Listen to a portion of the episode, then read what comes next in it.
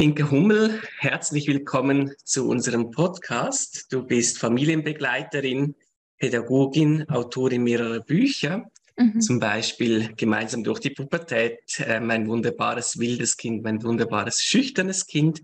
Heute sprechen wir aber über dein neues Buch Mit allen Sinnen wachsen. Und darin geht es vor allem um die Wahrnehmung. Es mhm. gibt wenige Bücher zu diesem Thema, vor allem auch kannte ich bisher äh, keinen Ratgeber für Eltern, der sich diesem Bereich widmet. Vielleicht ganz kurz, wie bist du darauf gekommen, da zum Buch zu schreiben? Mhm. Ähm, ich sehe im Jahr ungefähr 400 Familien in der Elternberatung und habe einfach an ganz vielen Stellen gemerkt, dass dieses Thema ein Thema ist für viele Familien und für viele Kinder. Äh, und habe dann eben auch gemerkt, es gibt ganz viele Bücher für Fachkräfte, ähm, die das erklären und ähm, die, wo auch ähm, Spielideen und Förderideen drin sind, aber eben nicht für Eltern. Und ähm, dann habe ich mich mit zwei Ergotherapeutinnen zusammengeschlossen, äh, die auch gesagt haben, oh Gott, oh Gott, ja, so ein Buch fehlt uns, was wir den Eltern auch mitgeben können ähm, oder was die Eltern vielleicht auch vorher erreicht, bis sie mit ihren Kindern im Grundschulalter zu uns in die ergotherapeutische Praxis kommen. Äh, genau, so ist es zu diesem Buch gekommen. Wunderbar. Und vielleicht ähm, zu Beginn könntest du ein bisschen umschreiben, was du unter Wahrnehmung bestehst, äh, unter Wahrnehmung verstehst. Du hast ja, ja ein bisschen eine umfassendere Definition als jetzt nur das Sehen, Hören. Genau, ähm, mir geht es vor allem um ähm, alle körperlichen Erfahrungen. Also es, es, geht nicht um soziale Wahrnehmung, ne, der, der, den nehme ich als arrogant wahr oder so, darum geht es nicht, mhm. sondern wirklich rein dieses äh, sinnliche, aber nach außen und nach innen. Also äh, wie du sagst, sehen, hören, schmecken, fühlen, riechen auf jeden Fall, aber auch ähm, was ich nach innen wahrnehme ähm, in Richtung Gleichgewicht, aber auch in Richtung Organtätigkeit. Habe ich Hunger? Äh, ist die Blase voll? Bin ich müde?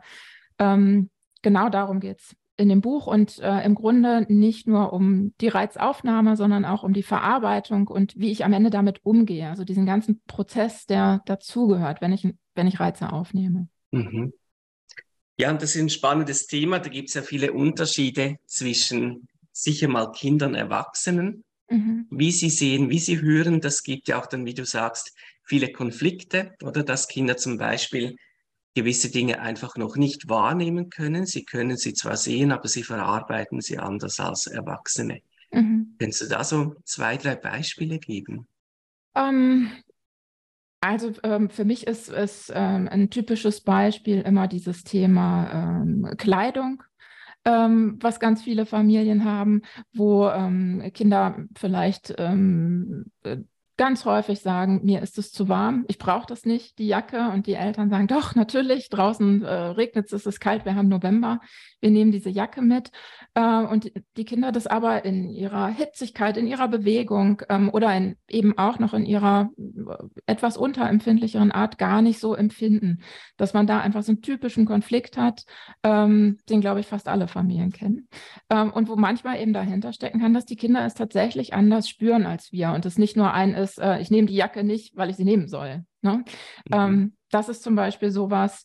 Ähm, oder ja, an anderen Stellen mh, hm, vielleicht ähm, ein, ein Beispiel, wo, wo, Eltern das Gefühl haben, ähm, das Kind stellt sich an, ähm, weil es äh, ihm irgendwie äh, zu laut ist, äh, sowas. Ähm, und die Eltern spüren, ähm, gar nicht den Grund hinter dem Verhalten, sondern ähm, gucken nur drauf, dass das Kind ähm, macht es uns jetzt wieder so schwer.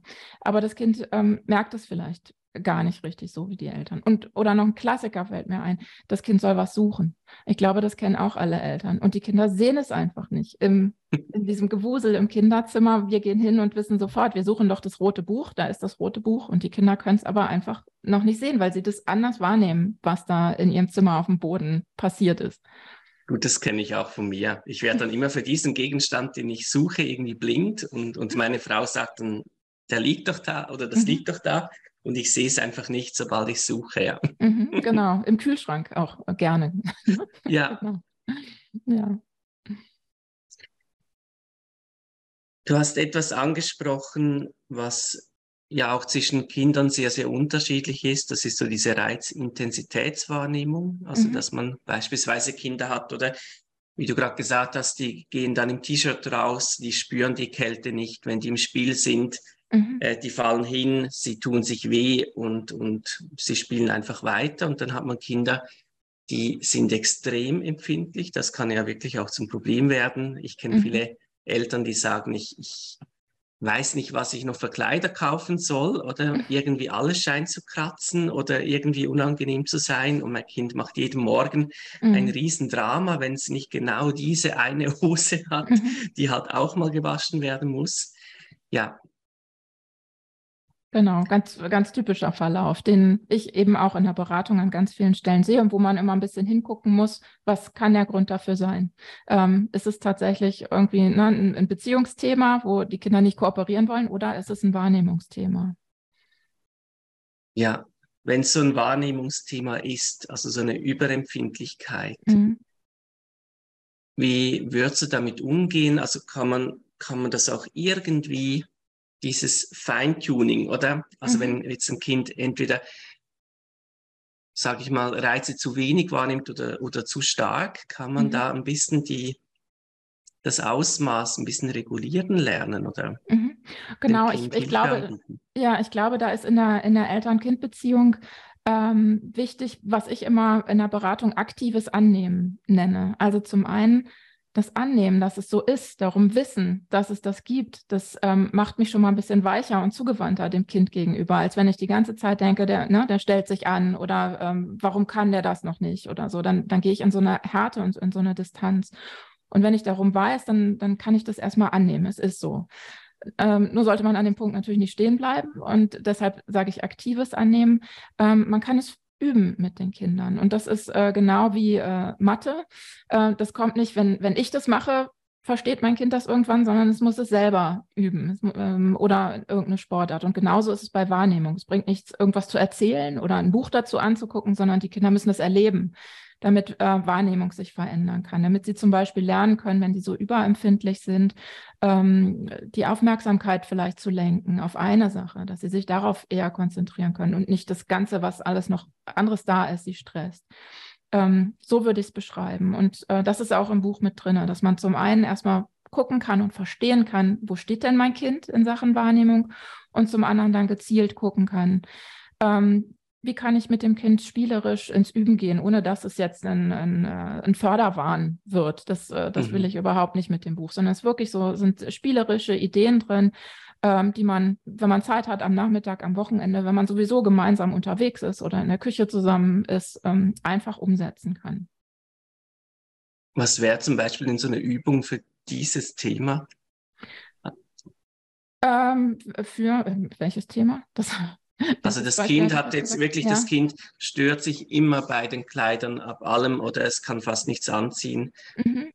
Genau, ähm, das, da würde ich zum Beispiel gucken, dass, dass die, äh, die Haut ähm, verschiedene Reize kennenlernt ähm, oder äh, das Kind vielleicht auch merkt, ähm, was kann ich denn tun, wenn ich einen bestimmten Reiz habe? Hilft es mich drumherum so ein bisschen zu kneifen? Hilft es mich zu streicheln, mir was Engeres darüber anzuziehen, damit ich es besser aushalten kann?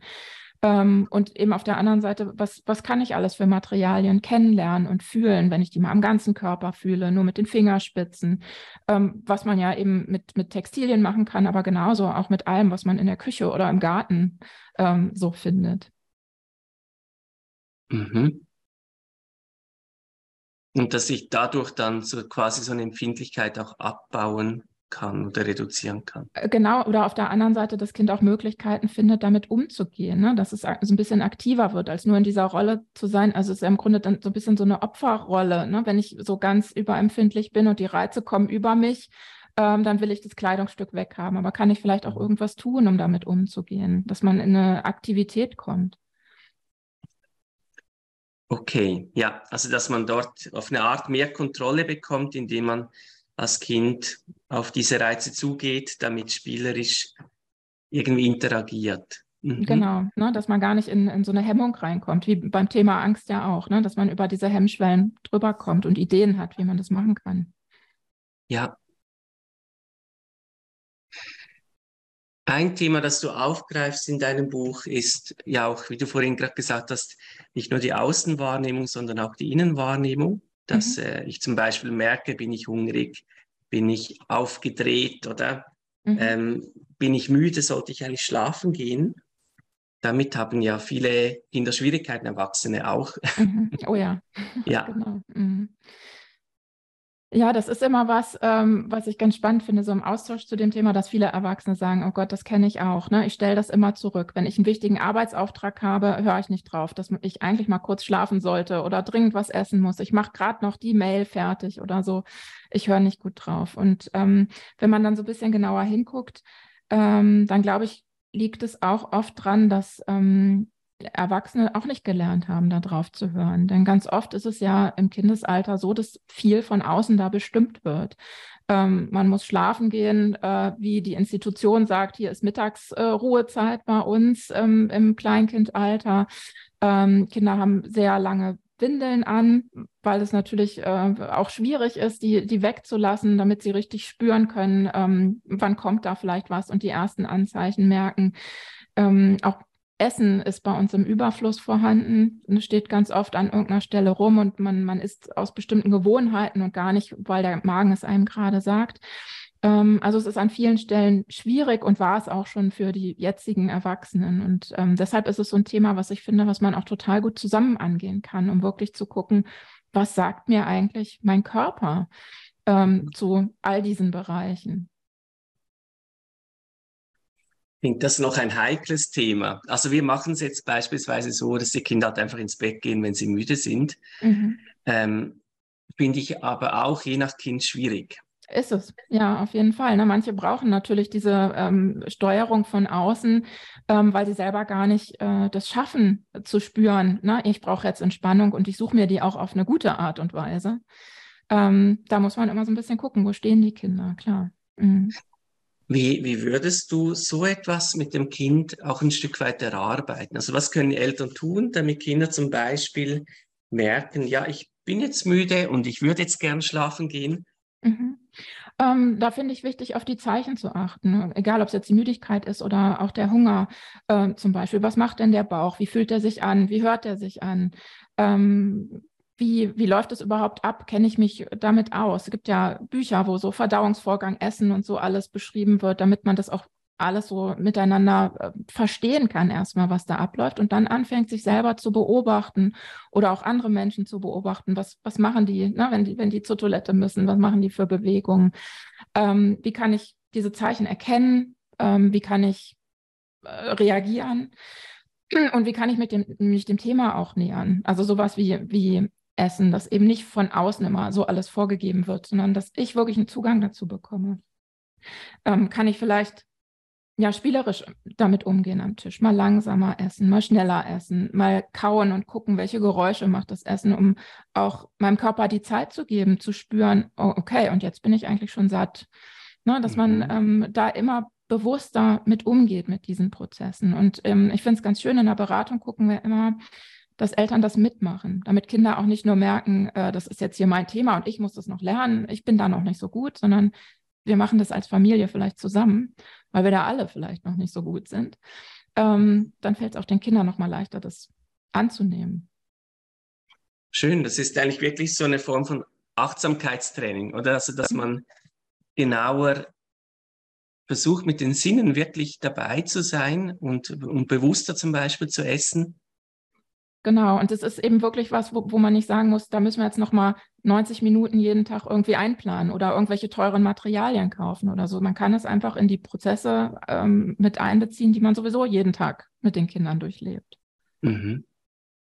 Ich fand auch eine Übung schön, die du im Buch drin hast. Also, dass man zum Beispiel, wenn man unterwegs ist, sich einfach mal auf einen Sinn konzentriert, oder? Die Augen schließen und zu schauen, was höre ich da eigentlich?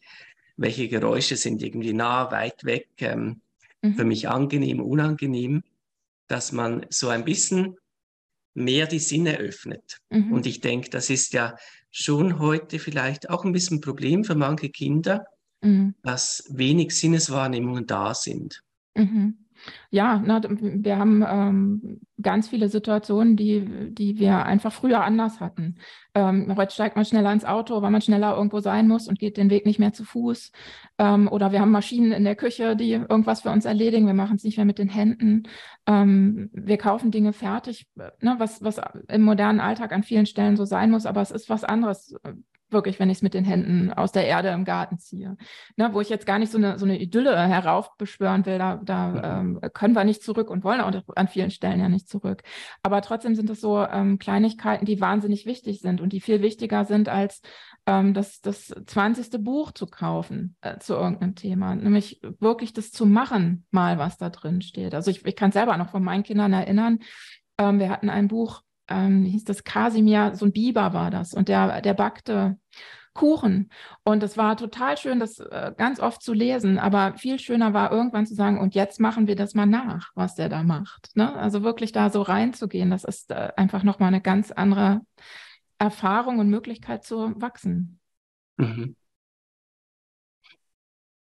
Den Teig kneten oder das wirklich riechen, wenn das im mhm. Ofen ist das nachher auch ganz bewusst zu essen, wie schmeckt das oder was wir hier zusammen gekocht haben, mhm. ist natürlich eine ganz andere Erfahrung, als das gekaufte Brot jetzt einfach zu essen. Mhm. Genau, ja, genau. Und sich da so ein bisschen Zeit für zu nehmen und Bewusstsein zu nehmen, äh, glaube ich, kriegt man in jedem Alltag hin. Und, und wenn es nur die, die Treppe ist, die man jeden Tag mit dem Kind runtergehen muss, die kann man auch auf unterschiedliche Arten runtergehen. Mhm. Was Würdest du sagen, was sind so die, ähm, die Schwierigkeiten, die auftauchen können? Ab wann sollten vielleicht die Eltern auch ein bisschen aufhorchen und merken, ja, vielleicht wäre jetzt wirklich zum Beispiel eine Ergotherapie wichtig für mein Kind? Mhm. Also ähm, ne, typischerweise hatte ich eben schon gesagt, kommt das ganz oft so im ersten Schuljahr, ähm, weil die Kinder so zappelig sind, weil der Stift nicht richtig gehalten wird oder solche Dinge.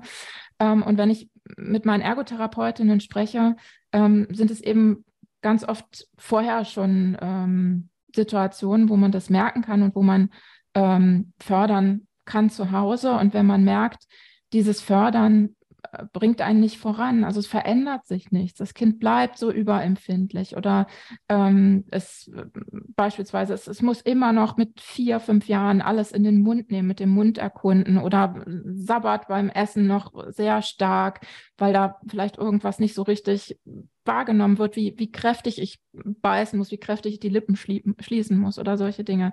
Also wenn ich merke, ich, ich, da ist was, ich begleite das, ich fördere das, aber es verändert sich nicht so richtig, dann würde ich mal nachhören, was, ähm, was sagen ähm, die äh, Erziehenden im, im Kindergarten, was sagt vielleicht der Kinderarzt, der das Kind schon eine Weile kennt, ist das alles noch im Rahmen oder ist das was, wo wir vielleicht wirklich einen Experten ranlassen sollten. Ähm, sollten wir in eine ergotherapeutische Diagnostik gehen oder reicht es vielleicht, wenn wir uns einen psychomotorischen Turnverein suchen? Äh, wo man auch nochmal eine Stärkung bekommen kann.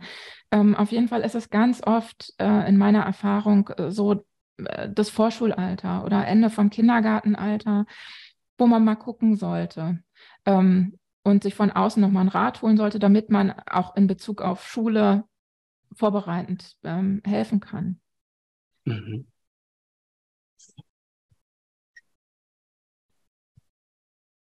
Ja. Was ich jetzt hier noch eine wichtige Frage finde, ähm, mhm. was davon ist ja etwas, was du auch als Trainingssache beschreibst, oder? Und was sind einfach individuelle Unterschiede, die man akzeptieren mhm. muss? Also, dass man sagen muss, ja, zum Beispiel bei Kindern mit einer Autismus-Spektrum-Störung oder gehört gewisse andere Wahrnehmung auch dazu. Mhm. Und da muss man vielleicht auch sagen, ja, das ist so und wir müssen uns darauf einstellen und, mhm. und schauen, dass die Umgebung möglichst übereinstimmt mit den Bedürfnissen des Kindes oder vielleicht kann man gewisse Dinge auch ein bisschen üben mit dem Kind. Wo, wo würdest du da wie, wie kann man als Eltern diese schwierige Grenze ziehen? Also was ich jetzt akzeptieren und was ich irgendwie ein bisschen verändern oder trainieren kann. Mhm. Also ähm, da gibt es im Buch auch einen ganzen Bereich dazu, wo man solche hm, Situationen sich nochmal genauer angucken kann, um zu schauen, bewerte ich das fair oder habe ich irgendein Bild im Kopf und bewerte das eigentlich nicht fair, was mein Kind da macht. Ähm, das ist so der, der eine Blick, den ich wichtig finde. Und der andere Blick ist natürlich der Leidensdruck. Ähm, gibt es einen Leidensdruck für das Kind oder auch für uns als Familie, für die Umgebung, dann wäre es immer was, wo ich ähm, äh, jemanden hinzuziehen würde, um äh, mal zu klären, ne? können wir was tun, sollten wir was tun ähm, oder nicht. Ähm, wenn kein Leidensdruck da ist auf irgendeiner Seite, ähm, dann ist es doch total schön, dass wir eine bunte Vielfalt haben an äh, Menschen, wie, wie unterschiedlich sie wahrnehmen können, dann ist es ja auch nichts, was uns stören sollte. Ich sage dann immer, dann ist es nicht beeinträchtigt, sondern dann ist es anders. Mhm. Ähm, so wie der eine blaue Augen hat und der andere braune, ähm, ist es äh, kein Thema, wenn es niemanden beeinträchtigt. Also wobei ja dieser Leidensdruck zuerst meistens da ist und auch massiv, oder? Gerade mhm. jetzt bei diesen Kindern, weil sie so anders sind. Genau, da muss, ne, da muss man aber hingucken, ist das nur meine Bewertung? Kann ich die verändern? Ähm, vielleicht auch ne, die vom Umfeld, weil der Kindergarten immer sagt, so geht das nicht, aber eigentlich ist es total in Ordnung, wie das Kind so ist. Da muss man mhm. natürlich so ein bisschen hingucken. Oder ist der Leidensdruck eben wirklich ein, einer, der kontinuierlich bleibt? Ähm, so wie eine Hochsensibilität ja auch keine Krankheit ist, sondern ein Problem werden kann im sozialen Miteinander zum Beispiel, äh, aber nicht muss. Mhm. Der Wunsch wäre trotzdem sicher da, oder? Wenn ich jetzt zum Beispiel merke, okay, mein Kind ist hochsensibel oder es hat eine Autismus-Spektrum-Störung, mhm. aber es leidet unter dieser Reizüberflutung, oder? Mhm. Also wir kommen immer wieder in diese Situation, wo es einen Meltdown dann gibt, zum mhm. Beispiel, und das ist für das Kind schlimm, das ist für uns mhm. als Eltern unangenehm. Mhm. Würdest du sagen, in, inwiefern ist, ist das auch etwas, was veränderbar ist? Ähm, da bist du wahrscheinlich mehr äh, Spezialist als ich. Ähm, in dem Buch sind keine Neurodivergenzen berücksichtigt, weil ich dafür ähm, nicht ausgebildet bin. Ne? Also ich äh, mhm. sage dann wirklich, wenn, wenn jemand das Gefühl hat, es geht in so eine Richtung, ähm, dann ist auch das Buch keine Hilfe mehr, sondern da muss es in eine Diagnostik gehen natürlich. Und muss, dann muss man da gucken, ähm, was man tun kann oder was, was ähm, therapeutisch machbar ist oder was ähm, in der Elternarbeit, was, was die einfach ähm, edukativ noch mitnehmen können. das habe ich mit Absicht hier rausgelassen, weil ich da keine Spezialistin für bin. Okay, ja. Mhm bin ich einfach noch wichtig als Elternteil mhm. im Hinterkopf zu behalten. Ja. Das könnte auch in diese Richtung gehen und dann sollten wir das abklären lassen und auch schauen zusammen mit, ja, ähm, mit Experten, was ist denn möglich oder dass man nicht das Kind überfordert oder genau. dann ja, in, genau. in, so eine Trainingsmanie kommt oder dass mhm. man stundenlang irgendetwas übt, was das Kind dann immer neu frustriert oder überfordert. Genau, das ja. ist auch ein wichtiger Punkt, der an verschiedenen Stellen im Buch auch berücksichtigt ist. Ähm, damit, also ne, ich kenne es selber aus der Beratung, dass viele Eltern ja auch erstmal so eine Hemmschwelle haben zu sagen, oh Gott, wir gehen in eine Diagnostik und vielleicht könnte es das und das sein. Ähm, da weise ich immer wieder darauf hin, weil ähm, dieses Buch mhm. das natürlich nicht ersetzen kann und weil es für viele Kinder an bestimmten Stellen wichtig ist, jetzt mal weiterzugehen. Na, das, ähm, das ist auf jeden Fall auch berücksichtigt. Was wäre so deine Grundempfehlung, dein, dein, dein Wunsch mit dem Buch an die Eltern? Was sollten sie vor allem mitnehmen? Was sollten sie ähm, umsetzen mhm. im Alltag, damit mhm. ihr Kind quasi mit allen Sinnen wachsen kann? Ähm, also zum einen finde ich es total schön, wenn Eltern sich ganz allgemein mit dem Thema befassen, weil das ja nichts ist, wo, man im Alltag so einen Zugang zu hat. Wahrnehmung ist irgendwie so ein Begriff und mehr ja auch nicht. Und ich finde es total spannend, ähm, hinzuschauen, wie nimmt mein Kind denn wahr, wie nehme ich selber wahr, wie nimmt vielleicht auch meine beste Freundin wahr, wo, wo unterscheiden wir uns so. Ähm, das ist an vielen Stellen ganz spannend, um einander besser zu verstehen. Ähm, ne, genauso wie, wie, man sich anschaut, ist, ist mein Kind ähm, schüchtern oder wild, bringt es ein, ein Faible für Englisch mit oder für, für Kunst oder so, dass man sich einfach gut kennt. Das kann ja die Beziehung stärken. Das finde ich gut. Ähm, und auf der anderen Seite, dass man so ein bisschen Blick dafür hat, ähm, wie kann man spielerisch tatsächlich diese Körperlichkeit fördern. Wir haben so viel Fokus darauf, die Kinder vorzubereiten auf Schule und äh, ganz viele Kinder sind ja kognitiv auch wirklich sehr weit, ähm, aber ähm, häufig ist das emotional-soziale und der Wahrnehmungsbereich gar nicht ganz gleich wie das Kognitive, weil das so stark gefördert wird. Und da finde ich es einfach wichtig, auch da hinzugucken, denn es hat ja immer eine, eine Kopplung miteinander. Mhm. Mehr Bewusstheit, oder? Ähm, mhm. Wie sich das Kind dort entwickelt. Jetzt hast du ja auch zwei Bücher geschrieben über, eins über das wilde Kind, eins mhm. über das schüchterne Kind. Mhm wenn du jetzt mit dieser Wahrnehmungsbrille drauf guckst, oder? Mhm. Was wären deine Empfehlungen? Was müssen zum Beispiel meistens schüchterne Kinder in diesem Bereich vielleicht ein bisschen verstärkt üben und was eher die wilden Kinder? Ähm, tatsächlich habe ich im Buch auch diese Verknüpfung gemacht von der Wesens- und der Wahrnehmungsart, weil mir das auch aufgefallen ist. Bei den schüchternen Kindern ist es oft so, dass man sie natürlich zu viel ermutigen muss. Sie brauchen ja ein bisschen länger, so im Anlauf, bis sie sich irgendwas trauen, äh, bis sie vielleicht mal auf dem Mäuerchen balancieren oder bis sie in irgendwas reinfassen mögen, wo sie sich nachher gründlich sauber machen müssen oder so. Ähm, also da so ein bisschen ähm, ja, in die Richtung ein bisschen. Ich, ich sag schubsen, ich meine das ganz liebevoll, dieses Wort, ne? aber so ein bisschen da reinbringen. Und ich glaube, bei den Wilden muss man manchmal gucken, dass sie sich die Zeit nehmen, äh, Dinge wahrzunehmen, weil sie vielleicht ne, sehr impulsiv sind, sehr ähm, auch viele Ideen haben, sehr temperamentvoll, einfach von einem zum anderen gehen, ähm, aber dass sie mal dabei bleiben und ähm, etwas richtig wirken lassen auch, was sie tun. Das ist, glaube ich, so ein bisschen der Unterschied bei den Wesensarten. Mhm. Ja, wunderbar, liebe Inke. Ich glaube, wir haben etwas gehört zu diesem Thema, oder? Wer sich weiter informieren möchte, findet viele Anregungen in deinem Buch. Mhm. Wir verlinken es unten mhm. für alle, die sich genauer einlesen möchten. Super. Vielen Dank, dass du da warst. Gerne.